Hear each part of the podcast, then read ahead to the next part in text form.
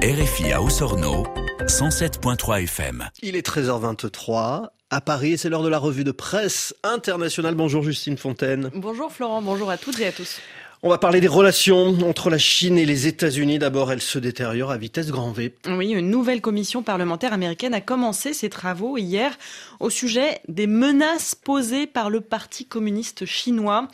Il s'agit d'une lutte existentielle dans laquelle les libertés fondamentales sont en jeu, a lancé euh, le président républicain de cette commission en guise d'introduction rapporte euh, le correspondant du Financial Times à Washington. Côté démocrate, le ton était un peu plus polissé.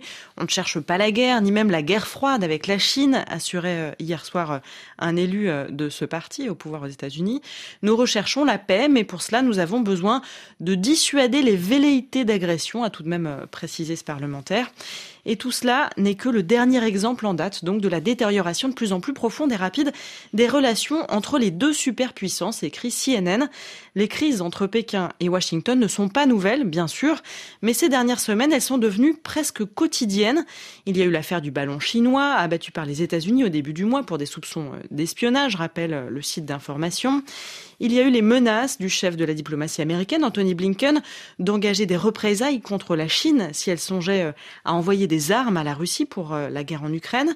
Il y a la compétition aussi entre les États-Unis et la Chine au sujet des puces électroniques. Et puis le retour de cette polémique euh, au sujet de l'origine du Covid-19, puisque le ministère de l'Énergie et le FBI ont chacun affirmé que le virus serait probablement sorti par accident d'un laboratoire chinois de la ville de Wuhan. Une conclusion qui n'est pas partagée par les autres agences américaines du renseignement, rappelle le New York Times, ni par la communauté scientifique qui n'a pas tranché encore sur l'origine du virus. Mais cette succession de déclarations rend en tout cas furieuse la Chine. Il s'agit de bombes politiques sales préparées par les États-Unis pour attaquer notre pays, s'insurge le très nationaliste Global Times dans un éditorial. Le journal, qui défend la ligne du régime, proteste contre les rumeurs, les mensonges et les calomnies propagées par son rival américain.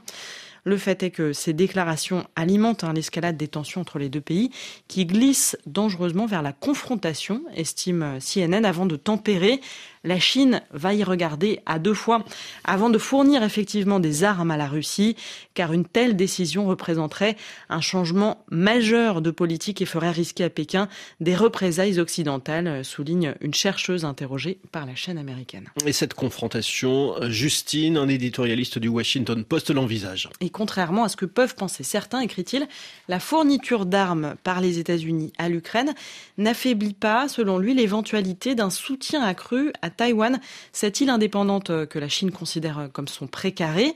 Alors certes, le matériel militaire et les munitions puisées dans les stocks américains ne sont pas disponibles euh, dans l'immédiat pour soutenir Taipei, mais ce constat doit servir d'électrochoc aux États-Unis, dit-il, pour relancer l'industrie militaire et augmenter le budget de la défense au plus bas depuis la fin de la Seconde Guerre mondiale, regrette l'auteur de cet article. Et en Europe, maintenant, Justine, dans le contexte de l'invasion russe de l'Ukraine, il y a cette question, la Finlande est-elle prête militairement? C'est la question que pose en tout cas la presse locale. Il n'y a pas assez de personnel dans l'armée, répondent près de 80% des officiers finlandais interrogés euh, dans le cadre euh, d'une enquête menée par une association de militaires et citée par le quotidien UF-Vud Stadsbladet alors que les parlementaires du pays doivent dire cet après-midi si oui ou non ils approuvent l'adhésion de la Finlande à l'OTAN. Helsinki pourrait ainsi devancer la Suède et adhérer rapidement à l'Alliance Atlantique. Analyse depuis Londres le Times qui précise que le pays vient de commencer à construire un mur à sa frontière avec la Russie. Enfin, le Guardian au Royaume-Uni nous parle d'innovation dans le domaine de la finance pour tenter de sauver les forêts du bassin du Congo. C'est en tout cas euh, comme ça qu'une entreprise présente un investissement qu'elle va proposer à ses clients. EQX Biome, c'est le nom de cette société, assure qu'elle veut utiliser les outils de la finance et des nouvelles technologies pour protéger la planète. Et d'après le Guardian, donc, la firme veut acquérir des concessions de pétrole dans la deuxième plus grande forêt tropicale du monde.